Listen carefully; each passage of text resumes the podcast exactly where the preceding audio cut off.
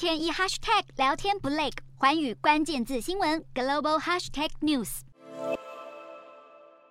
市中心广场尸横遍野，街上散布着焚烧殆尽的车辆，到处都可以见到民众跪倒在亲人遗体旁边，掩面痛哭。这就是乌南赫尔松市今年耶诞节早晨的景象，只有满满的杀戮气息。尽管适逢耶诞节，俄军却完全没有停火意愿，持续炮击乌国各大城市。平安夜当晚，赫尔松市区经历一场狂轰滥炸，造成大量平民死伤。乌克兰总统泽伦斯基随即指控俄军以虐杀平民为乐，根本就是恐怖攻击。泽伦斯基特地在平安夜发表全国演说，呼吁乌克兰人继续勇敢抵御外敌，创造耶诞奇迹，对抗邪恶势力。乌克兰今年接连收到来自西方国家的耶诞大礼，继美国、法国以及七大工业国 G7 后，荷兰政府也在当地时间二十三日宣布，将在明年提供乌克兰价值二十五亿欧元（约新台币八百二十亿元）的金援，大部分用于军事以及人道主义援助。至于被国际社会制裁的俄罗斯，坚持不停战，还在想办法填补前线折损严重的兵力。普京当地时间二十三日造访俄国武器制造中心杜拉，并要求俄国国防工业上紧发条，迅速大规模生产武器，求快也求好。